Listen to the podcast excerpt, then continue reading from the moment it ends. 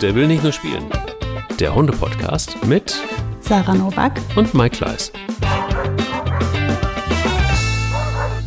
Hallo Sarah. Hallo Mike. ich habe bewusst einen soften Einstieg gewählt, weil wir gerade eben schon so einige äh, in der Vorbereitung einige harte Themen hatten. Da habe ich gedacht, komm, jetzt hole ich dich einfach mal mit ähm, mit zarter Stimme ab, damit sich Aber das mit alles deinem wieder. Charme, mit deinem Mike-Charme. wenn,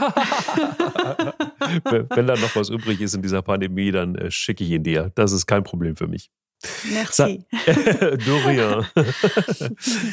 Wir haben heute ein, ein, ein krasses Thema, das auch immer wieder gefragt wurde, beziehungsweise Menschen, die auch ihre Erfahrungen damit gemacht haben, nämlich mit dem Thema Herdenschutzhunde, die durch den Tierschutz sicher auch ganz schön Einzug halten bei uns in Deutschland und überall in Europa. Sind sie sowieso schon auch zugegen, weil in Italien gibt es sie ja auch. Ähm, Es gibt in Ungarn, es gibt, ach, Herdenschutzhunde gibt es ja fast weltweit überall. Mhm. Und durch den Tierschutz sicher noch mal mehr. Glücklicherweise bin ich auch jemand, der sich daran gewöhnt hat, also nicht an den Tierschutz, sondern auch an den Herdenschutz und der mich jetzt auch schon oder die mich schon begleiten seit einigen Jahren, seit 2008 war der erste, glaube ich, der erste Herdenschutzhund. Und ähm, genau, das soll das Thema sein. Was ist eigentlich mit dem Mythos Herdenschutzhund so los? Ist das ein besonderer Hund im klassischen Sinne? Ähm, gehört er hier hin, gehört er hier nicht hin? Was ist zu beachten? Ähm, Gibt es überhaupt was zu beachten? Und so weiter und so fort. Das sind ja endlos viele Themen und auch sehr viele Geschichten, die sich so rund um den Herdenschutzhund ranken. Ähm, sag mal, bevor wir damit aber einsteigen, wie war dein Hundemoment der Woche? Ähm, mein Hundemoment der Woche war äh, ja genial. Ich habe ähm, etwas Neues eingeführt äh, bei uns zu Hause, nämlich Hundeschule ähm, zu Hause mit meinen eigenen Kindern. Ähm, ich habe überlegt lange, was für ein gemeinsames Hobby könnten wir haben, ähm, was jetzt auch noch mit der aktuellen Situation, ich will dieses blöde Wort schon gar nicht mehr sagen, ähm, auch noch passt, dass wir irgendwie was unternehmen können zusammen im, äh, unter gegebenen Umständen. Und da fiel mir einfach nichts ein. Es gab einfach nichts, was ich mit meinen Kindern jetzt machen kann, was wir zu dritt tun können, ähm, was jetzt erlaubt ist oder funktioniert langfristig. Und deswegen habe ich irgendwann mal zu den Mädels gesagt, Leute, wollt ihr nicht Hundeschule mit mir machen? Weil wir haben ja drei Hunde. Die brauchen alle drei unbedingt mehr Arbeit und mehr Training. Habt ihr Bock, dass ich euch das erkläre und beibringe? Ja, waren die offen für. Ähm, und dann haben wir gestartet, diese Woche mit. Ich habe alles Mögliche ähm, hier für unseren Garten nochmal on top bestellt, äh, habe den beiden so eine kleine Kiste gebaut mit Klicker, mit Futter, ähm, hier, Futterbeutel, ähm, Dummies und was wir alles brauchen. Und äh, wir haben diese Woche gestartet und das war so schön. Das war so schön. Die Mädels ähm, haben so Freude gehabt. Die Hunde waren so begeistert. Ähm, wir haben lange gearbeitet. Unser erstes Projekt war jetzt irgendwie ähm, die Hunde durch den Tunnel und über Hürden drüber ähm, arbeiten zu lassen, was natürlich mit einer Ronja voll schwer ist. Weil alles, was unbekannt ist, äh, macht ihr einfach unglaublich Angst und sie wird panisch und äh, macht sehr schnell dicht. Ähm, Mika ähnlich, aber ein bisschen einfacher zu motivieren. Ja, und Boogie, die Rampensau, macht immer alles kaputt, weil die da so reinbrettert. ja, die hat das natürlich auch schon seit einigen Jahren so oft gemacht. Die ist halt, äh, wenn die einen Tunnel sieht, denkt die sich nur noch, wie schnell hetzt es denn gern. Ähm, aber ja, die anderen beiden halt eben nicht so. Und ähm, dann habe ich das alles im Garten aufgebaut und dann, ähm, ja, mit Mika haben wir es durch den Tunnel gut geschafft. Die hat am Ende das Ding total geil und bravourös gemeistert. Äh, Hürde war nicht ihr Ding, da müssen wir nochmal ran. Und bei Ronja genau andersrum. Da hat, die hat die Hürden geschafft und äh, der Tunnel ist der komplette Feind. Da hat auch Salami nichts geholfen. Da kriegst du die gerade nicht rein. Da müssen wir nochmal, da werden wir uns rantasten und dran arbeiten. Aber die Mädels hatten so einen Spaß und die Hunde hatten so einen Spaß. Und ich dachte mir nur so, oh, danke Hunde, ihr habt mir mal wieder einfach so das Leben gerettet. Wow, krass. Guck mal, Hundeschule. So schön. Hundeschule ja, mit Sarah. also so Hundeschule jetzt aber halt eben nicht in der Hundeschule, sondern zu Hause mit den Kindern. So naheliegend und irgendwie aber bisher nie so, so gemacht. Voll gut, voll gut. Du bist wieder zurück im alten Job quasi. Nur halt bei, bei mir zu Hause im Garten halt. Ja. Ne? Und die, Oh, äh, schön. ja, genau, so sieht's aus. Und bei euch? Wie war euer Hundemoment der Woche? Herdenschutzmäßig, also Herdenschutzhundmäßig. Okay. ähm, weil ich brauche, brauche ja eine Brücke zu dieser Folge. Und das war aber tatsächlich auch der Hundemoment der Woche, den ich mit Bilbo hatte dieses Mal. Und ähm, ach, leider war es so, dass auf der Abendrunde Bilbo plötzlich etwas gerochen hat, etwas gewittert hat und war, er war weg. So weit, so schlecht. Es half alles nichts und ähm, ich mache es mittlerweile einfach so, dass ich einfach umdrehe und nach Hause gehe mit den anderen Hunden und ihn dann auch ignoriere, wenn er vor der Tür sitzt. Dann kann er noch ein bisschen warten. Und dann wird er irgendwann reingelassen, kommentarlos, und die Tür geht wieder zu. Oh, um. du weißt nicht, wie viele Fäuste ich in der Tasche dann mache in der Zeit. ähm, und äh, mich immer wieder diszipliniere und sage, nein, du sagst nichts, nein, du rastest nicht aus, wo du eigentlich nur toben möchtest, aber gut. Ähm, da war es aber so an dem Tag, es verging eine Viertelstunde und Bilbo kam nicht. Oh. Es verging eine halbe Stunde und Bilbo kam nicht. Es verging eine Dreiviertelstunde und Bilbo kam nicht. Und nach einer Stunde habe ich dann beschlossen, mich ins Auto zu setzen. Voller Wut, voller Sorge, so ein Mix aus mhm. allem. Adrenalin bis unter Skin. Richtig. Und habe dann für mich gedacht, wenn ich den kriege,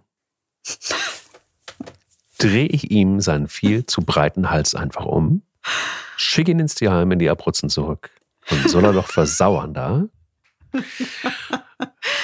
Was macht aber der Herdenschutzhund? Clever wie er ist, er hörte das Auto und kam mir entgegen. Ach, freundlich, nett. Ähm, auch so übrigens so clever, dass er die Lampen sah und ähm, einen großen Bogen machte, wie ein cleverer Herdenschutzhund das eben so macht weil er das Auto als Gefahr erkennt, einen Bogen macht. Ich bin ausgestiegen, habe die Türe aufgemacht und er sprang hinein ins Auto. Ich fuhr die paar Meter dann wieder zurück, es waren ungefähr 200 Meter, ließ ihn dann da raus und es war wirklich eine Geduldprobe, eine Geduldsprobe, das kannst du dir nicht vorstellen. Mhm. Es war wirklich, ähm, da bin ich das wirklich das erste Mal, glaube ich, mit diesem Kerl an meine Grenzen gekommen. Weil der Instinkt einfach zu groß war. Der Instinkt war zu groß und ich kam einfach nicht mehr dagegen an. Und ich hatte, es machte aber gar keinen Sinn. Also ich meine, er ist dann ins Auto reingestiegen, ich habe ihn abgeladen, ich bin kommentarlos tatsächlich dann nach oben gegangen. Man hast, du hast aber sofort natürlich auch gesehen bei ihm, er wusste genau, was gebacken war und er wusste genau, dass das richtig scheiße war. Und zwar für ihn, für mich, für alle Beteiligten. Und ähm, ja, die nächsten Tage passierte das sowieso schon nicht mehr und er hörte sehr, sehr gut. Also es war die Energie zwischen uns war auf jeden Fall so aufgeladen, dass er wusste, es fehlt nicht viel, bis es richtig Schimpfe gibt. Und ähm, ja, es war der Hundemoment der Woche, um einfach mal wieder zu sagen, so ein Herdenschutzhund ist an der einen oder anderen Stelle auf jeden Fall eine Herausforderung, so viel kann ich sagen. Ich glaube, so, so Erlebnisse können wahrscheinlich so Dackelbesitzer oder so auch berichten, wenn die dann so neben so einem Hasenloch mit einem Stühlchen sitzen, einfach warten, so einen halben Tag, bis der dann wieder rauskommt. Habe ich auch alles schon gehört. Ich, ich bin so froh, dass ich das noch nicht hatte. Chapeau. Ich weiß nicht, ich hätte, keine Ahnung, durchgedreht. Ja? Ja. Also natürlich nicht vor dem Hund wahrscheinlich, aber äh, ich wäre wahrscheinlich in mein Zimmer gegangen, hätte mein Gesicht ins Kopfkissen begraben und geschrien, sehr laut. Und hätte wahrscheinlich vor Wut geweint. Also ich hatte das ja schon mal, das, ich habe ja, glaube ich, auch schon mal erzählt, die Boogie ist ja einmal fast überfahren worden, ähm, als ich schwanger war. Da habe ich nachher auch nur noch geheult, dass dann der Adrenalin wieder ähm, absackte, dann bin ich da zu Boden gefallen und habe dann echt nur noch geheult, weil ich das, das hat mich so fertig gemacht. Vor Stress einfach, ne? Also das ist ja, du hast, bist ja krank vor Sorge einfach.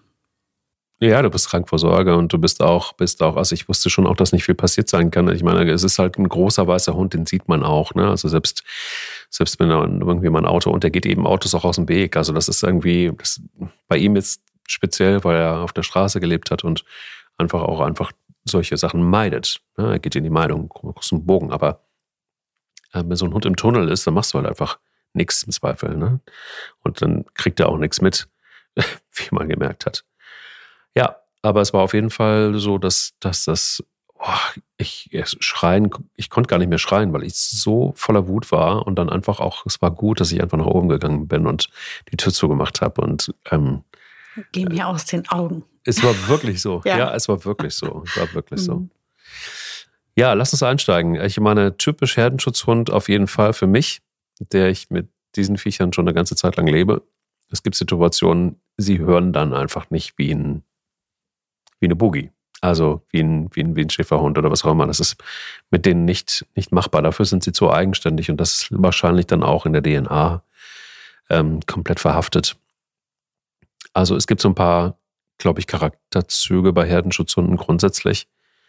Ähm, das ist gar nicht böse gemeint. Vielleicht räumen wir da erstmal auch mit diesem Mythos auf, dass es, glaube ich, überhaupt nicht böse gemeint ist, von einem Herdenschutzhund eigenständig zu sein, sondern sie müssen es sein. Ähm, zumindest in einigen Gebieten, da wo sie ihren Job machen und ähm, machen sollen, nämlich einfach Herden zu schützen, zu beschützen, müssen sie selbstständig entscheiden, was sie wann tun, weil sie teilweise einfach auch schon ja auch in den Herden aufwachsen, in den Schafherden zum Beispiel. Man kann sie da oft nicht unterscheiden von den weißen Schafen, weil die weißen Knäule dann tatsächlich äh, unsichtbar sind und immer größer werden in dieser Schafsherde. Und ähm, von vornherein gelernt haben, weil eben einfach auch oftmals die ähm, Schafsbauern äh, komplett den Hunden das überlassen, also den, den, den, den Schutz überlassen, die Herde zu schützen. In unseren Regionen gibt es jetzt nicht so richtig viele Wölfe ähm, und Gefahren, eine Hunde, eine, eine Herden, eine, eine Schafsherde zu schützen. Hm, wie siehst du es? Gehören die, gehören die hier hin?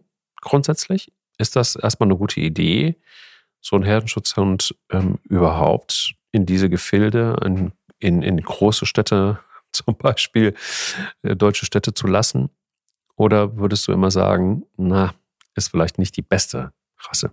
Hm, nee, also das trifft auf so viele Rassen zu. Ähm, dann würde ich jetzt eine lange Liste vorlesen müssen von Hunderassen, die theoretisch nicht hierfür gemacht sind. In dem Sinne, ich glaube, man kann sie aber sehr gut schon hier halten. Also das geht schon. Man muss sich halt nur bewusst sein, wen man da hat und was derjenige braucht.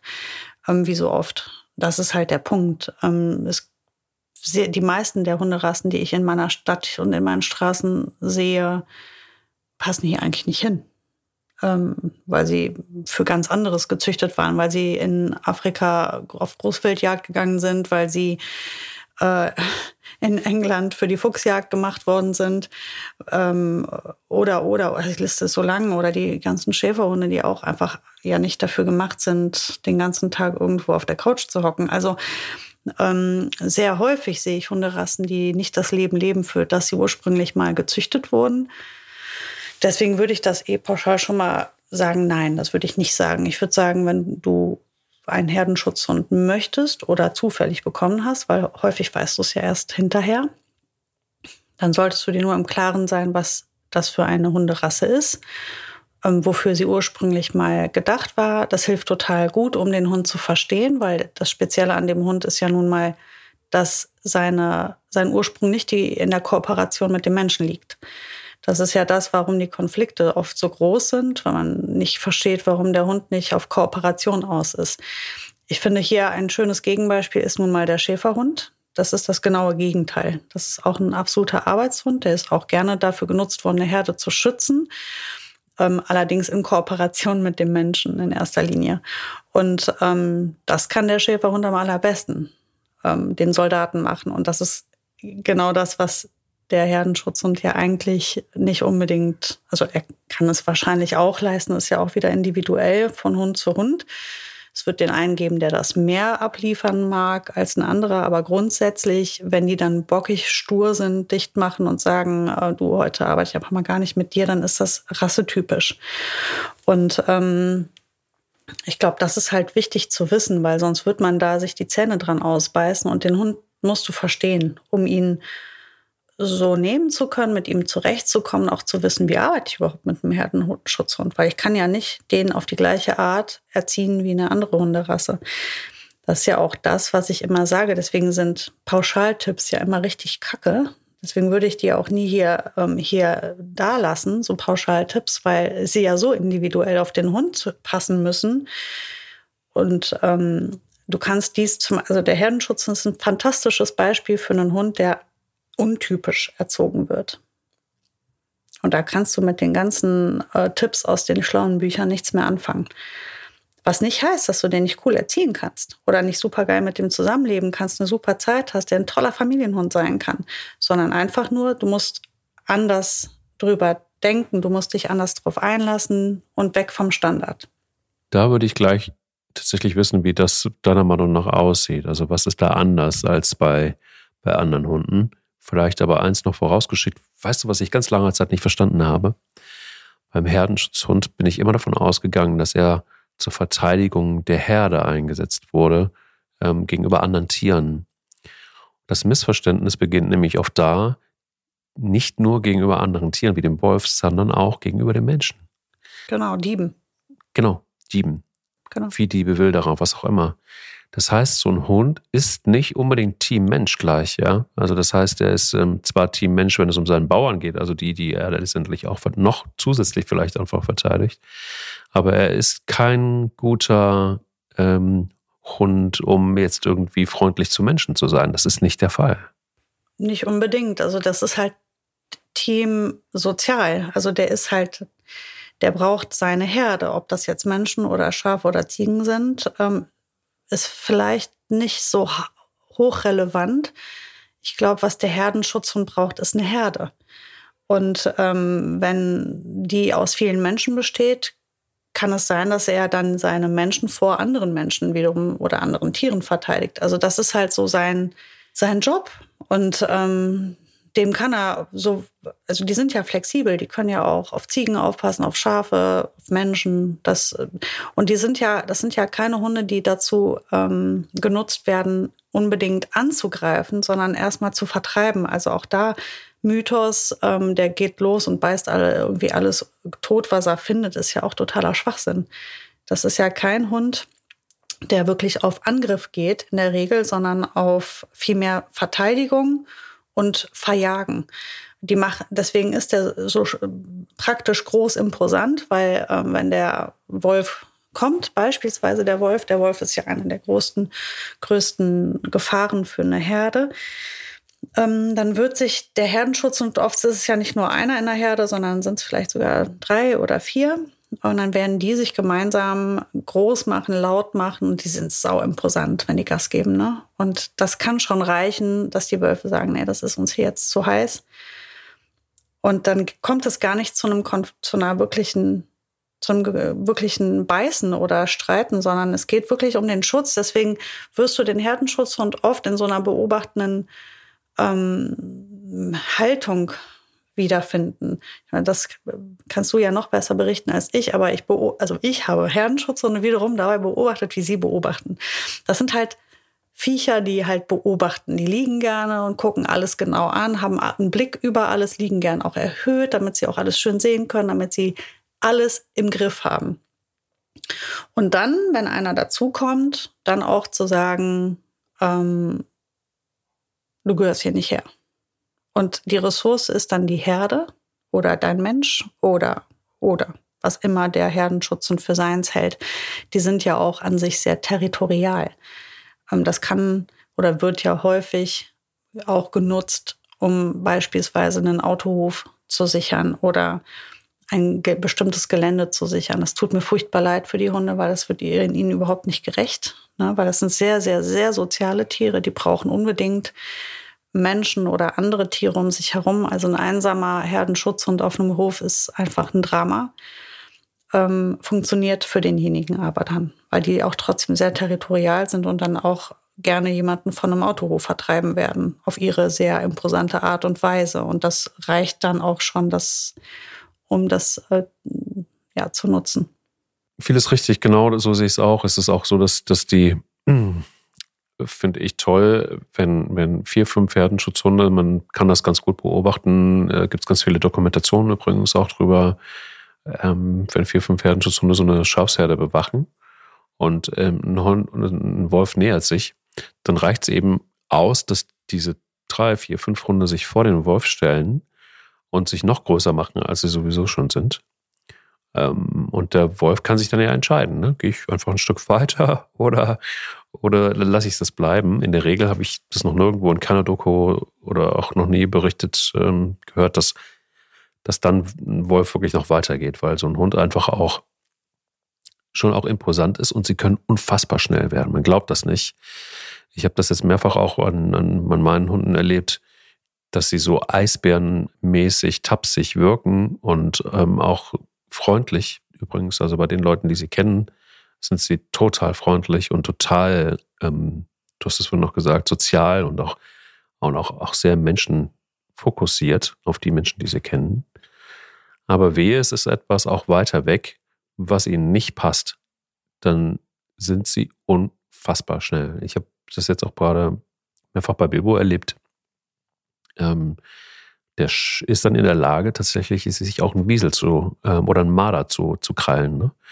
Ähm, die sind nicht ohne. Und im Direktvergleich zum Beispiel auch zu Pelle, der ja eigentlich ein Laufhund ist, auf den, also Bilbo ist kein Langstreckenläufer. Das muss man mal so sehen. Aber so auf kurzer Strecke ist er schon auch richtig, richtig schnell. Und das ist bei Herdenschutzhunden, die ich so kenne, tatsächlich auch immer so. Das sind Sprinter, die können auch über eine kurze Zeit sehr schnell sein. Das muss man so alles so ein bisschen einkalkulieren. Auch dann, wenn man denkt, ja, das sind keine Jagdhunde. Nein, das sind keine Jagdhunde. Aber wenn sie etwas ärgert oder wenn sie glauben, das gehört nicht dahin, dann wird das auch gehetzt im Zweifel. Einfach um weggetrieben zu werden. Um, ähm, ob so ein Hund dann zubeißt, ist, habe ich jetzt noch nicht gehört. Aber es gibt tatsächlich leider auch, das muss man schon auch so sehen, gerade bei Herdenschutzhunden aus dem Tierschutz, das muss man aber deutlich dazu sagen, wo man einfach nicht weiß, was da in der Vergangenheit gewesen ist, gibt tatsächlich leider auch Herdenschutzhunde, die ja, die mit der bloßen Abwehr durch Gestik und Mimik das reicht ihnen nicht, sondern sie gehen auch mal nach vorne, wenn jemand zu nahe kommt. Das ist schon auch das ein oder andere Mal zumindest passiert, auch mit den Vereinen, mit denen ich gesprochen habe. Deshalb, aber auch nur deshalb, gibt es auch Vereine, Tierschutzvereine, die das genau angucken, ob das cool ist mit einem Herdenschutzhund. Weil sie einfach jetzt nicht übertrieben eigen sind, aber du hast es vorhin schon auch an, gesprochen. Du findest ja auch, sie sind schon auch anders in der Erziehung zu handeln. Was sind da deine Erfahrungen, wenn du sagst, sie sind anders zumindest?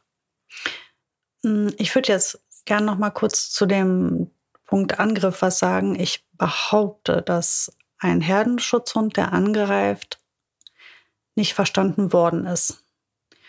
Ähm, ja, die kommen in der Regel aus dem Tierschutz, keine Frage. Häufig äh, schon alleine, weil es eher selten vorkommt, dass man gezielt einen Herdenschutzhund von einem Züchter holt. Hier in unserer Region ist das unwahrscheinlich. Dafür aber umso mehr kommen sie versehentlich als Mischlinge oder sogar teilweise reinrassig dann eben aus dem Tierschutz hierhin.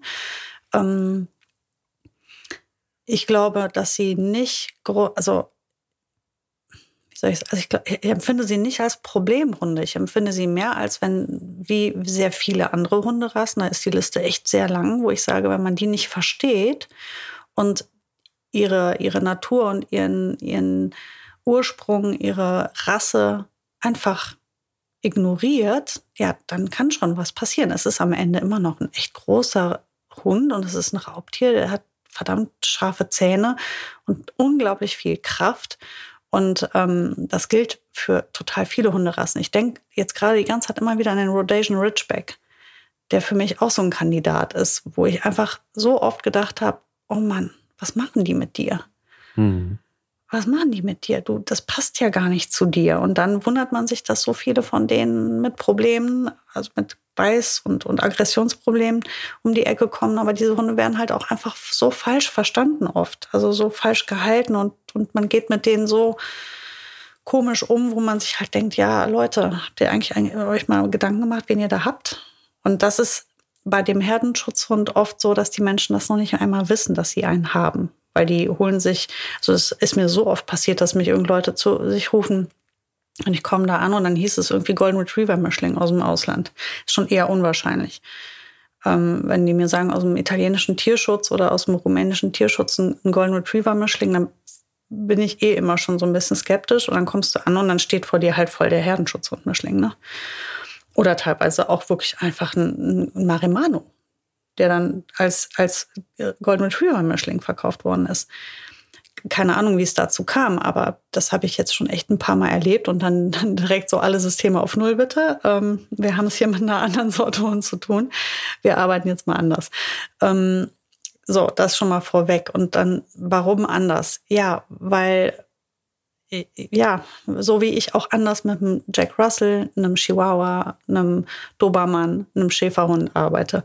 Ich passe meine Arbeitsweise ja immer ein bisschen an den Hund an und an seine Ursprünge. Und dann gucke ich mir, natürlich erstmal habe ich mal die Rasse immer einmal im Kopf und dann gucke ich mir den Hund individuell an, weil der ja auch nicht immer rassetypisch sich verhält. Das ist das eine.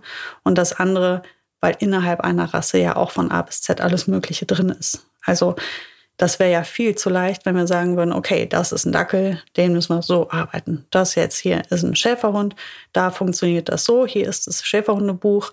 Aha, da muss ich jetzt diese Formel anwenden, das passt. Ähm, nee, so ist es nicht. Aber es hilft schon sehr zu wissen, wen man vor sich stehen hat. Und beim Herdenschutzhund ist das Erste, was ich den Leuten sage, okay, direkt mal die Erwartungshaltung runter. Ähm, wir fangen jetzt nicht mit Unterordnung an. Das passt gerade nicht so gut. Wir machen jetzt mal erst äh, ganz viel Beziehungsarbeit. Fangen wir jetzt mal erstmal an, äh, euch zu einem guten Team zu machen, weil der wird eh nur mit dir arbeiten, wenn er dich gut findet. Ähm, das ist meine Erfahrung, die ich persönlich als Hundetrainerin gemacht habe. Ich weiß noch nicht mal, ob das irgendwo so mir ähm, unterschrieben werden würde von irgendwem, kann ich dir nicht sagen. Aber ich habe die Erfahrung gemacht, Herdenschutzhunde kooperieren nicht mit jedermann. Die kooperieren nicht für Wurst, die kooperieren nicht, ähm, wenn du Druck machst. Vor allem nicht, wenn du Druck machst. Wenn du auf die drauf drückst, dann werden die äh, dicht machen, legen die sich hin und sagen, äh, fuck you, mache ich nicht mit. Ähm, das ist so das, was ich erlebt habe in meiner Hundetrainerzeit. Äh, ob das jetzt alle so wahrnehmen, kann ich nicht sagen. Das ist jetzt wirklich meine ganz persönliche, äh, meine Eindrücke gewesen. Die arbeitest du nicht mit Druck. Ähm, die überzeugst du durch deine, durch deine Führungskraft. Die überzeugst du dadurch, dass du dich positionierst, dass du für die ein souveräner, äh, toller, menschlicher Partner bist. Und dann sagen die, cool, mit dir kann man was reißen und dann werden die mit dir, ja, so, so empfinde ich diese Hunde. Ich empfinde die als, also die musst du, die sind so schlau. Die werden nicht sagen, ach guck, der hat Salami und der ist total streng. Dann mache ich das jetzt mal mit. Dann ducke ich mich jetzt mal runter und dann freue ich mich äh, und dann ist die Salami auch nicht so hoch im Kurs, dass die sich, dass die Purzelbäume schlagen. Das machen die nicht. Wenn der keinen Bock hat, macht er nicht mit. Da kannst du auch eine ganze Wurst in der Hand halten. Ähm, das ist halt der Punkt. Den musst du anders, den musst du mit wirklich mit mit äh, deiner Ausstrahlung, mit deinem, mit deinem Biss, mit, dein, mit deiner Klugheit kriegen den Hund. Das ist mein persönlicher Eindruck von, von der Erziehung eines Herdenschutzhundes. Und das heißt, ich kann jetzt dann nicht hingehen und sagen, so, wir machen jetzt hier mal, ihr kennt euch zwei Wochen, ähm, hier ist der Futterbeutel voll, dann los geht's. Ähm, das ist, ich denke, nicht die richtige Herangehensweise. Zumindest nicht pauschal. Es kann sein, dass es gut klappt.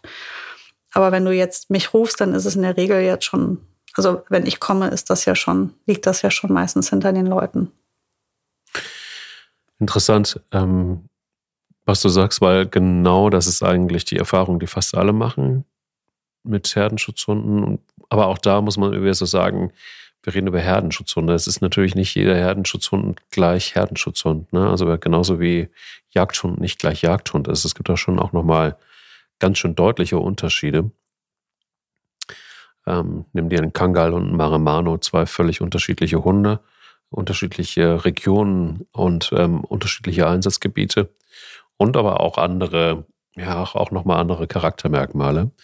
Ähm, bei einem Maramano ist es aber so, das kann ich sagen, genauso wie du es skizziert hast, äh, in dem Moment, wo du Druck aufbaust, geht er dir aus dem Weg. Das ist einfach auch, die sind auch noch schon auch, die sind natürlich domestiziert, aber sie haben auch schon mal noch so Instinkte, die schon auf Wolfs ähnlich sind zumindest. Ne? Geh mal auf einen Maramano zu, der geht zurück. Also ähnlich wie das, also wenn er dich nicht kennt im ersten Moment. Ähm, gibt so ein paar Verhaltensweisen, wo ich schon auch am Anfang total irritiert war. Ja, aber den Marimano würde ich auch nicht in die Enge drängen wollen. Das, das wäre mir genau. auch zu heiß. Genau wie den Wolf. Ne? Das ist genau wie du beschreibst. Ja, bis zu einem gewissen Punkt wird er ein paar Schritte zurückgehen, aber es wird der Punkt kommen, wo er sagt: So, Freund, ja. das ist mir jetzt hier zu eng. Absolut.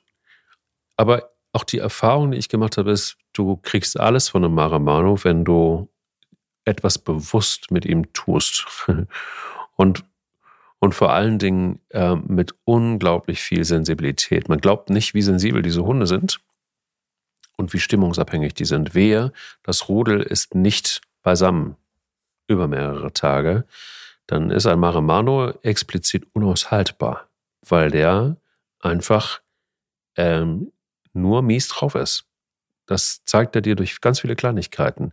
Hört schlechter, ähm, frisst schlechter, ähm, ist unruhig. Also es gibt so ein paar Parameter, die wirklich extrem sind. Und wenn du da, wenn du dann genervt bist, ähm, wird das, verstärkt sich das Ganze nur. Also du kannst bei, bei, bei, bei einem Maramano mit, mit viel Sanftmut und mit viel Klarheit punkten. Ähm, aber vor allen Dingen am besten mit sanfter Stimme. Und ähm, wenn sich diese sanfte Stimme in eine ärgerliche Stimme dreht, da musst du nicht schreien. Das ist die größte Strafe eigentlich. Also dann siehst du auch oft, das ähm, habe ich bei allen Maramanus, die ich kennengelernt habe, gesehen, dass die tatsächlich auch die Ohren dann anlegen, im wahrsten Sinne des Wortes. Und, ähm, und auch irritiert sind und das überhaupt nicht gut abkönnen und auch alles Mögliche versuchen, um die wieder entgegenzukommen. Gefährlich wird es dann, wenn, ähm, wenn, du, wenn du Maramanos versuchst, tatsächlich auch wenn du sie zu hart anfasst, wenn du, wenn du, wenn du sie bedrängst, wenn du wirklich laut wirst, ähm, dann merkst du, dass, dass sie vielleicht im ersten Moment so unterwürfig sind oder in die Meidung gehen, dann aber auch durchaus in der Lage sind, das zu ignorieren und nach vorne zu gehen. Also ähm, spannend ist aber auch, dass wenn du mit ihnen bewusst etwas tust, am besten übrigens alleine, die beste die beste Erziehungs, ähm, die besten Erziehungsergebnisse hatte ich immer dann, wenn ich mit, mit diesen Hunden alleine gearbeitet habe, ohne dass ein Hund dabei war. Und auch Us-Time, also nur explizit mit diesem Hund und mit dir, ist für die total wichtig. Auch übrigens mal, die fordern das teilweise, das habe ich bei keiner anderen Hunderasse erlebt, auch stundenlang ein die können dann auch richtig nervig werden, weil sie dir signalisieren, ähm, ich gehe meinen eigenen Weg, aber ich brauche auch ganz klar wirklich Stunden um Stunden, zwei, drei Stunden, wo sie signalisieren, ich brauche das jetzt. Und du kannst damit aufhören, aber ich werde dir folgen, bis ich das bekommen habe. Das zu ignorieren wäre übrigens fatal. Also man muss sich, finde ich, darauf einstellen, ähm, nicht jetzt bedingungslos ihnen alles das zu geben, was sie fordern, aber zu akzeptieren, dass sie auf der so eigenständig wie sie sind und sich dann verziehen über Stunden in, in irgendeine dunkle Ecke, weil es ihnen gut tut, ähm, bedeutet nicht, dass das immer so ist. Im Gegenteil, tagelang ist das so und dann kommen sie und sind dann einfach mal zwei, drei Stunden, wo sie ähm, dann in dich reinfallen quasi. Ne? So. Das ist für mich total neu gewesen, auch auszuhalten, dass sie, ja, weiß ich nicht, was du dazu sagst, aber dass sie eben einfach auch mal ihren eigenen Weg gehen, da wo es geht, wenn man so wohnt, dass das äh, funktioniert.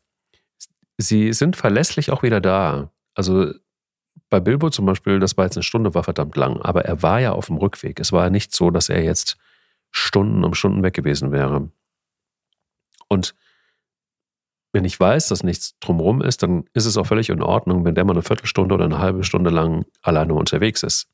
Für mich kein Problem, kann ich gut aushalten. Aber ähm, das war für mich auch ein totales Learning. Auch diese unfassbar lange Leine, da wo es geht, wohlgemerkt, ähm, die dann auch einzuräumen. Ich denke, dass viele Hunde da sehr von profitieren würden. Tatsächlich. Es gibt viele Hunde, die sehr ähm, eigenständig,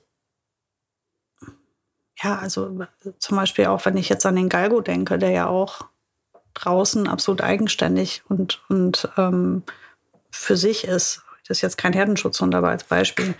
Der kommt auch gut miteinander, mit sich selbst zurecht. Ähm, das, ja, und auch sonst gäbe es einige Hunde. Das siehst du ja auch oft auf dem Land, dass der Landwirt hat einen Hund und ähm, der hat einen Hof und da werden die Türen aufgemacht und der Hund ist halt irgendwie den ganzen Tag da unterwegs. Mal ist der, manchmal siehst du den auch nicht, dann ist der halt ein paar Höfe weiter oder weiß ich nicht, ist ein bisschen unterwegs und stromert durch die Felder, Felder oder so. Ähm, und das funktioniert. Ähm, das sind halt leider Einzelfälle. Es hängt sehr davon ab, wo man lebt. Das liegt nicht am Hund oder am Menschen, das liegt wirklich an der, an der, wo man, an der Situation, in der man sich gerade befindet. Hier undenkbar in meinem Stadtteil. Da ist nicht dran zu denken, in Köln irgendeinem Hund hier Eigenständigkeit zuzugestehen. Das würde nicht funktionieren. Ähm, ich könnte auch einem Jagdhund keine Eigenständigkeit zugestehen, weil der würde womöglich Schaden anrichten an anderen Tieren oder womöglich verunfallen, weil er irgendwie im hinterherhetzt. Ähm, da ist das schlicht nicht möglich, auch wenn das sehr schön wäre für den Hund. Ähm, wenn man aber natürlich so wie du lebt, dass man einfach viel Luft hat und weiß, der Hund geht halt jetzt auch nicht auf Jagd oder so, sondern äh, guckt sich halt um oder macht da sein Ding, dann warum nicht? Dann ist da ja auch nichts gegen zu sprechen. Es hängt ja hängt er einfach wirklich davon ab, was macht mein Hund, wenn er da so eigenständig unterwegs ist? Richtet er womöglich Schaden an? Ja, nein. Und ja, und ist das überhaupt möglich wegen der Wohnsituation? Also ich könnte auch meinem Marimano hier leider null Freiheit. Der hätte den Garten und sonst leider nichts, weil ähm, hier ist der in zehn Minuten platt oder irgendein anderer. Ähm, das wäre hier nicht möglich. Also das ist also der Nachteil. Aber genau wie du es beschreibst, diese Eigenständigkeit, ich glaube, das tut denen manchmal gut. Ich habe einige Kunden gehabt, die mir auch berichtet haben, dass die Hunde teilweise über viele Stunden einfach im Garten liegen und Ruhe haben wollen. Und das kennst du ja auch von wenig Hunderassen.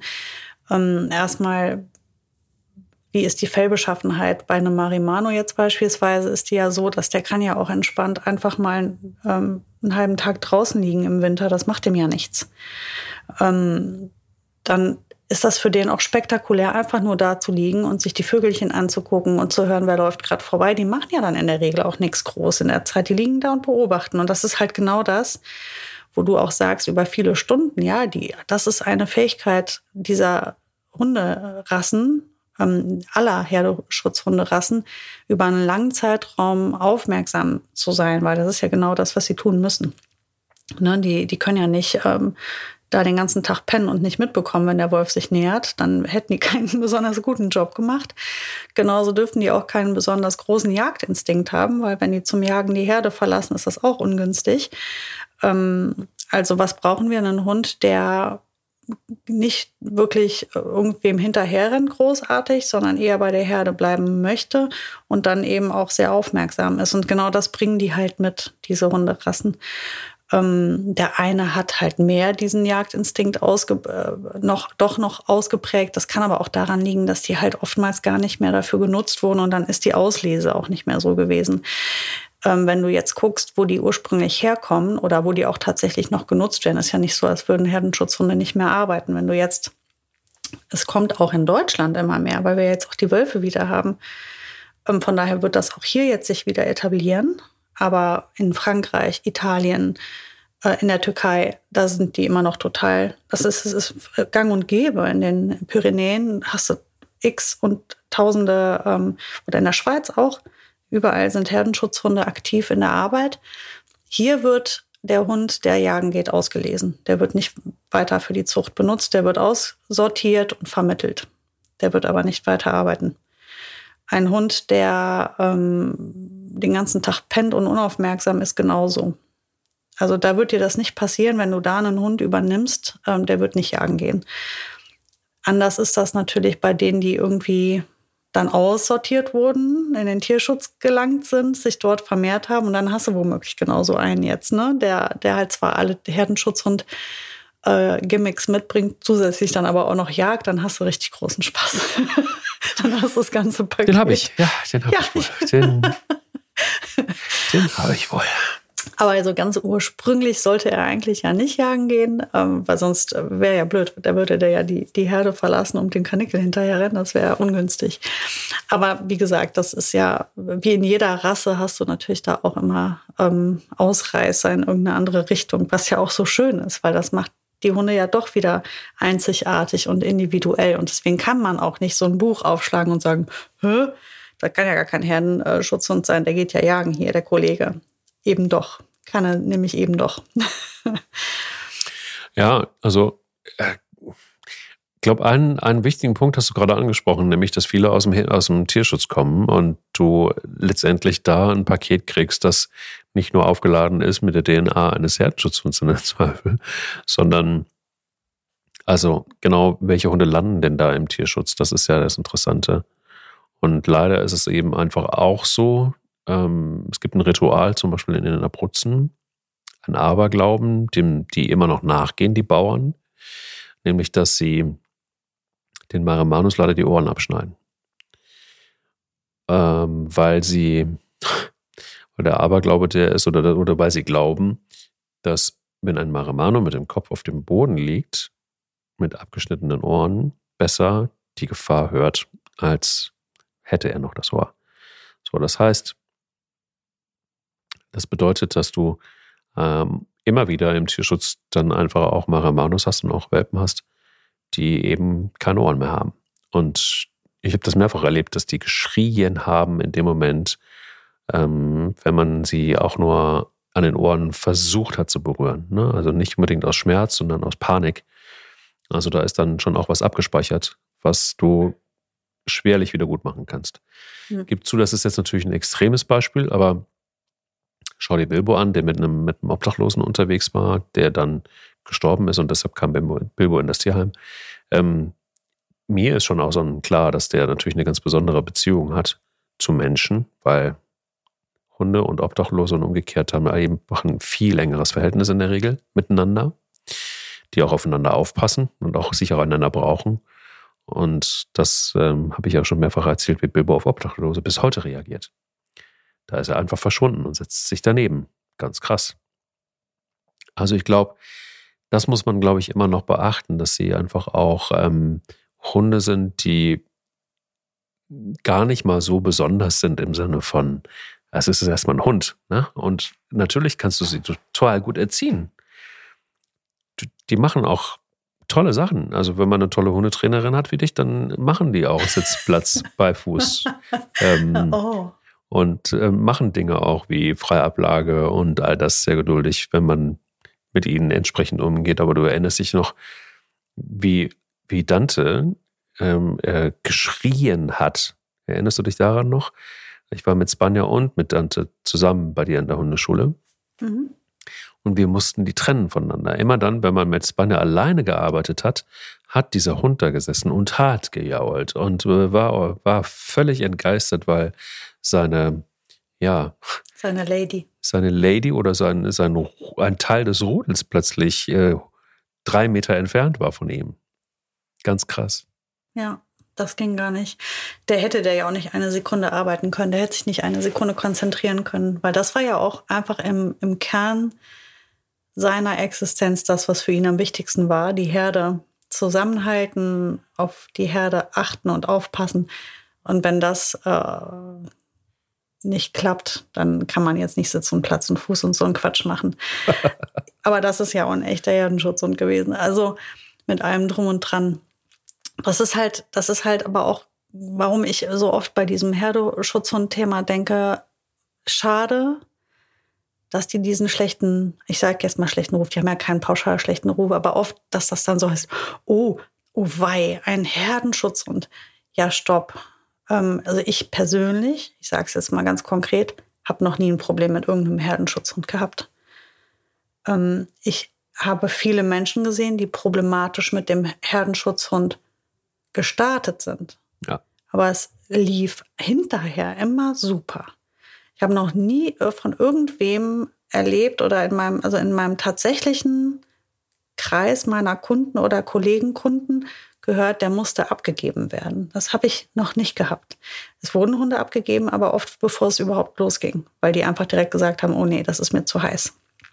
Aber wenn man mal zusammenarbeitet und das cool macht und den Hund ernst nimmt und dann auch diese Besonderheit dieser Rasse ähm, oder Rassen, das sind ja verschiedene, die Besonderheiten dieser, dieser Hunderassen akzeptiert und sie so nimmt, wie sie sind, in ihrer ganz besonderen Art, dann kann das was total Schönes werden, weil sie sind in erster Linie super sensibel und ganz sozial.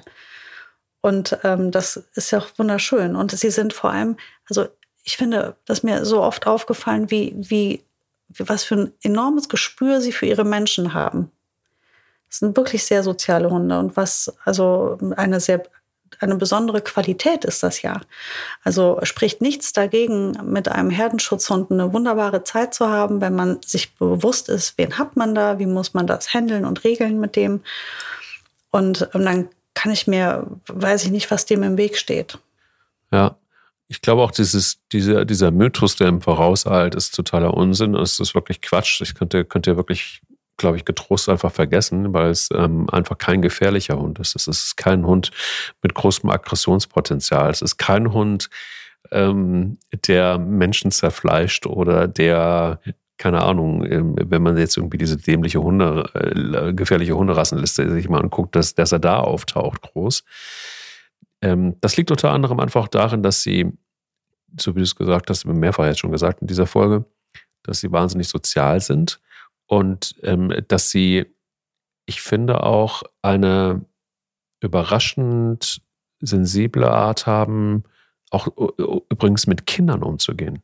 Ganz, ganz krass. Gerade Herdenschutzhunde habe ich ganz oft, egal was von Herdenschutzhund, ganz oft erlebt, dass sie, ähm, wenn sie gut sozialisiert sind, und das sollte ja im Grunde genommen jeder Hund sein, dann haben sie eine ganz vorsichtige Art und Weise und gerade diese, diese großen, schweren Hunde, also so ein Maramano, der kann locker einfach auch mal irgendwie 55 Kilo haben, ist gar kein, gar kein mhm. Problem mhm. und ist kein, ist kein Fetti dabei. Ne?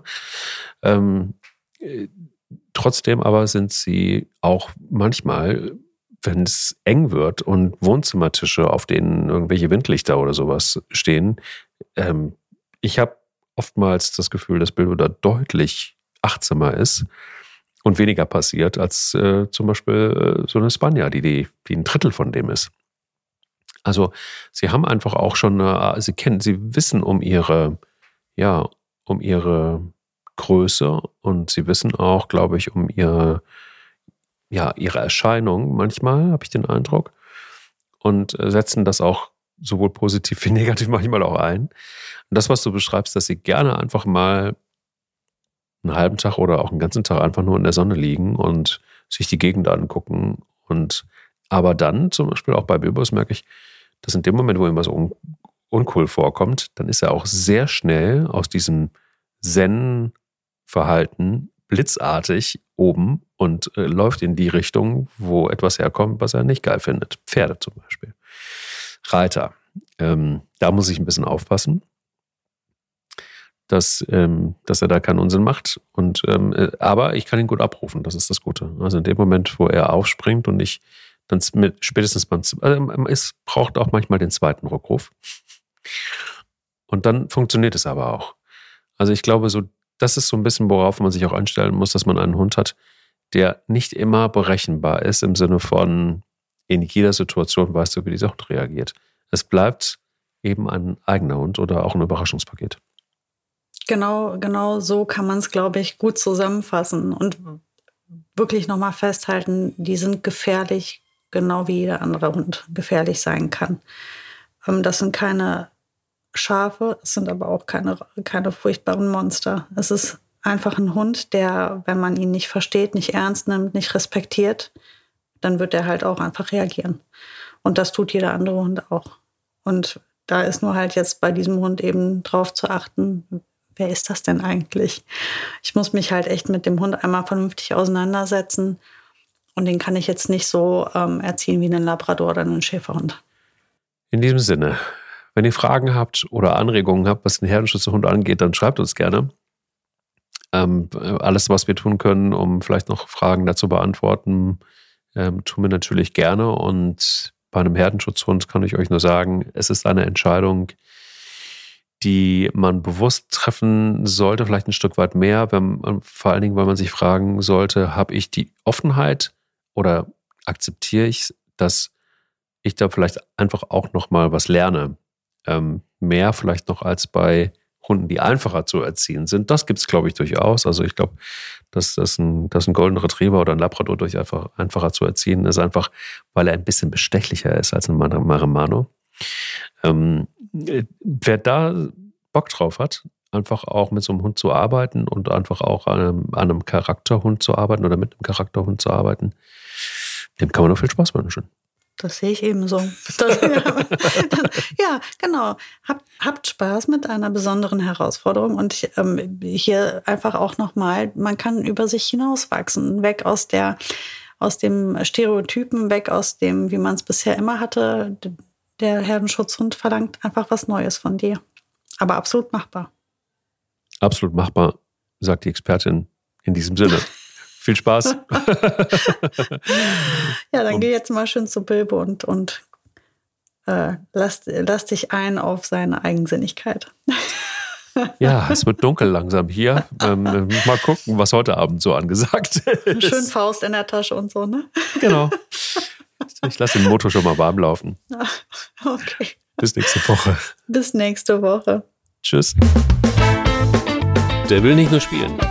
Der Hunde-Podcast mit Sarah Novak und Mike Kleiss.